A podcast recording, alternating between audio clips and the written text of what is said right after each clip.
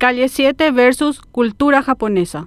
Es naif pensar que alguna vez tendremos como líderes políticos a personas formadas, íntegras, interesadas en la necesidad de la gente y respetuosas de la diversidad cultural foránea que ha colaborado en la construcción de nuestro país. En cambio, ganan protagonismo quienes hacen uso político de la xenofobia para descalificar a sus contendientes, enrostrándole sus orígenes como si eso fuera un insulto. La xenofobia y la discriminación en el discurso político no son nuevas. Sin embargo, no dejan de sorprender los artilugios que los políticos de escasa capacidad retórica encuentran en ellas nuevas formas efectistas de llamar la atención. En la campaña por la Intendencia de Asunción, el candidato Oscar Nenecho Rodríguez de la ANR siguió esta línea discursiva en una presentación pública en la que trató de descalificar a su contendiente Eduardo Nakayama de Juntos por Asunción por su origen japonés.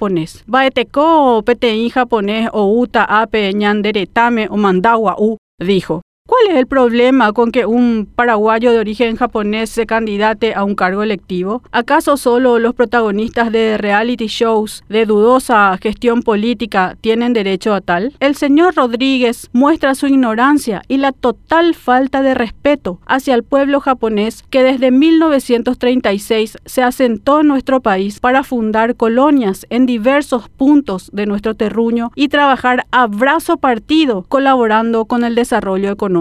A saber, los abuelos de Nakayama fueron fundadores de la colmena, así como pioneros en estas colonias. Lo que se sabe de la ascendencia del señor Rodríguez es que su padre había protagonizado un entredicho durante un examen de candidatos a la Corte Suprema de Justicia, en el cual fue cachado supuestamente intentando copiar. Es cierto que el hecho de que tus padres o abuelos hayan sido una cosa u otra no te hace mejor o peor persona. Sin embargo, se nota la calidad de educación que te brindaron cuando los avergonzás o enorgulleces en público. Todos tenemos derecho a equivocarnos. Sin embargo, la xenofobia y la discriminación son inconcebibles. A la hora de votar, habría que tener en cuenta estas variables, porque Baeteco, PTI Calle 7 o UTA AP o Mondagua U, perdón, o Mandagua U Ñandebe